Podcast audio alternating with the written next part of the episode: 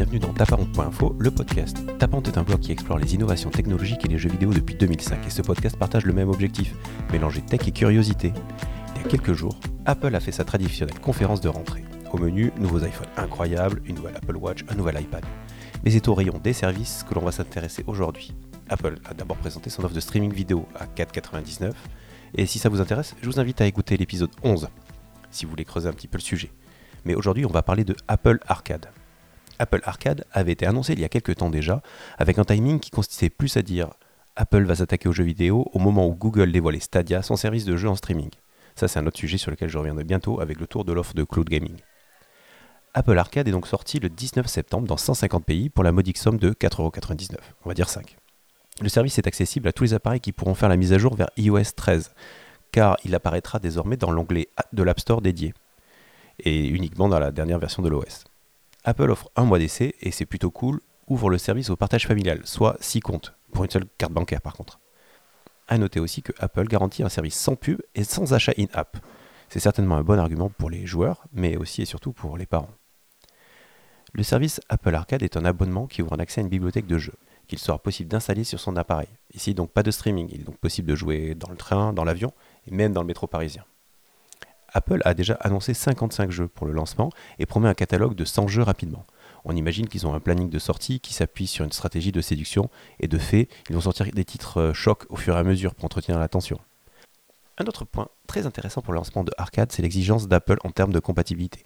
Les jeux doivent être accessibles sur mobile bien sûr, mais aussi sur iPad, Mac et Apple TV.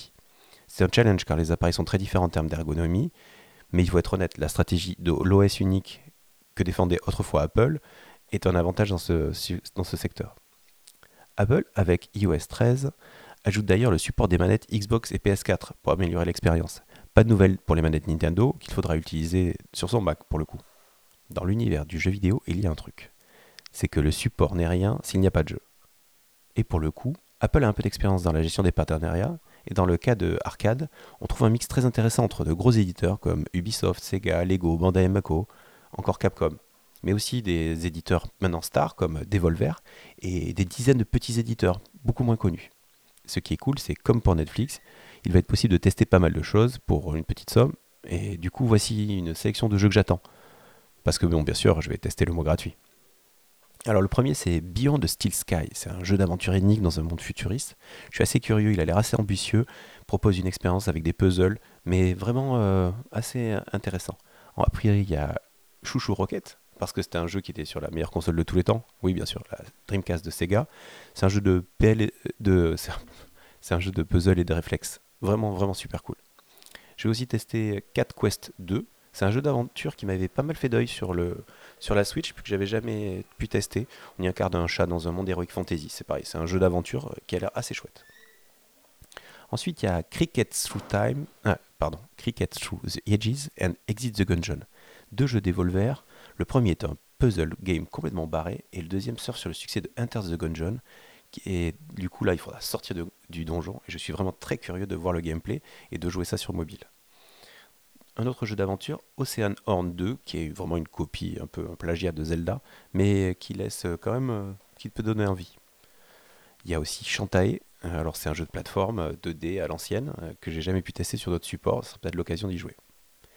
Il y a aussi Life Slide. Là, on vous propose de jouer un avion en papier. Un jeu qui rappelle vraiment Flow. Il faudra voir si, si le, ramage se rapporte plus plumage, mais ça a l'air vraiment assez envoûtant comme jeu. Manifold Garden, au design complètement dingue, qui a l'air d'être un jeu de puzzle vraiment foufou.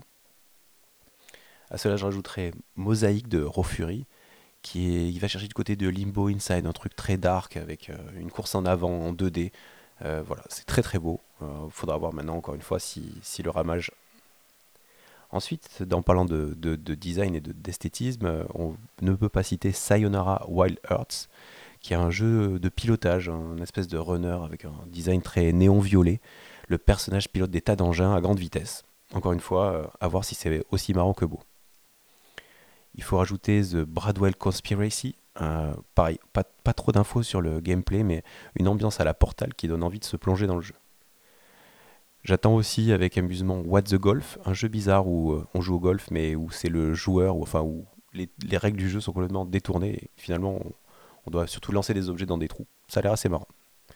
Encore une expérience magnifique avec Jenny Leclou, détective. Pareil, un, espèce de point and click, vue de côté, 2D, hyper beau. Vraiment euh, hyper intéressant, on va voir. Et enfin, deux derniers jeux, euh, Into the Death de Capcom, qui a vraiment l'air d'être peut-être le triple A de la sortie, avec euh, voilà, un jeu qui fait très console, avec de l'exploration. Enfin, vraiment, je suis curieux de voir ce qui va se passer. Ça a l'air, encore une fois, comme tous les jeux que j'ai cités, très beau visuellement. Il faudra voir si, tout ça a du sens en termes de gameplay et d'amusement. Et puis pour finir, le premier que je vais tester, c'est Overland, par un petit studio qui s'appelle Finji. C'est un jeu d'enquête, point and click aussi, qui est vraiment très très beau dans un monde euh, apocalyptique avec des sortes d'aliens. Système de combat qui n'est pas clair, mais vraiment l'ensemble est vraiment vraiment très bien soigné. Franchement, pour 5 euh, euros, c'est une proposition que je trouve assez difficile à battre. Du coup, euh, ça place vraiment Apple comme un acteur du jeu. Sur Android, pour l'instant, pas vraiment de match. Stadia joue sur une autre catégorie. Et entre le piratage et la diversité des hardware, il n'y a pas vraiment d'option pour les éditeurs. L'autre concurrent, c'est Nintendo, dernier représentant du monde console dans la mobilité. Ce dernier a des avantages, notamment le prix du device, puisque la nouvelle Nintendo Lite, euh, Switch Lite est sortie à 200 euros. Et si on compare, peut-être pas un iPhone, mais un iPod Touch qui lui est à 250 euros, euh, la, Switch a encore un peu d'avantage. Bien sûr, c'est la guerre des catalogues, je l'ai déjà évoqué dans ce podcast, qui va faire la différence, même si Nintendo a déjà débarqué sur iOS avec euh, des jeux qui qui correspondent pas forcément à la philosophie d'arcade à suivre. Enfin, la dernière question est bien sûr celle de la limite dans l'accumulation des abonnements. Si je dépense 30, euh, 50 euros par mois dans la télé, dont 5 euh, euros pour Apple, qu'est-ce qui reste pour les jeux? Sony, Microsoft, Nintendo proposent tous des abonnements payants pour le jeu en réseau, avec plus ou moins d'avantages. Stadia lui aussi arrive, multi-device, et donc il pourrait être concerné, tout le monde pourrait être concerné. Et bien sûr, au-delà de mon porte-monnaie, mon temps lui aussi est limité. Il va falloir choisir. Et bien sûr, au-delà de mon porte-monnaie, mon temps est lui aussi limité. Il va donc falloir choisir entre euh, toutes ces propositions de valeur. Et tout le monde a l'air de faire des bonnes choses, donc ça va être vraiment difficile.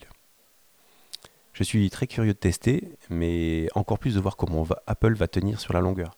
Parce qu'il faut pouvoir garder des clients captifs longtemps avec ce type de stratégie. Voilà, un sujet encore comme souvent à suivre. D'ailleurs, j'en profite, si vous êtes intéressé par les jeux vidéo, je viens de lancer un podcast avec mon petit frère. Ça s'appelle Gamer Weekly, c'est vraiment super cool, on parle de jeux vidéo pour ceux qui n'ont pas vraiment le temps de jouer. Le lien sera bien sûr dans la description. Merci en tous les cas d'avoir pris le temps d'écouter tapon.info le podcast. N'hésitez pas à vous abonner, à partager, à mettre une note. Encore merci et à bientôt.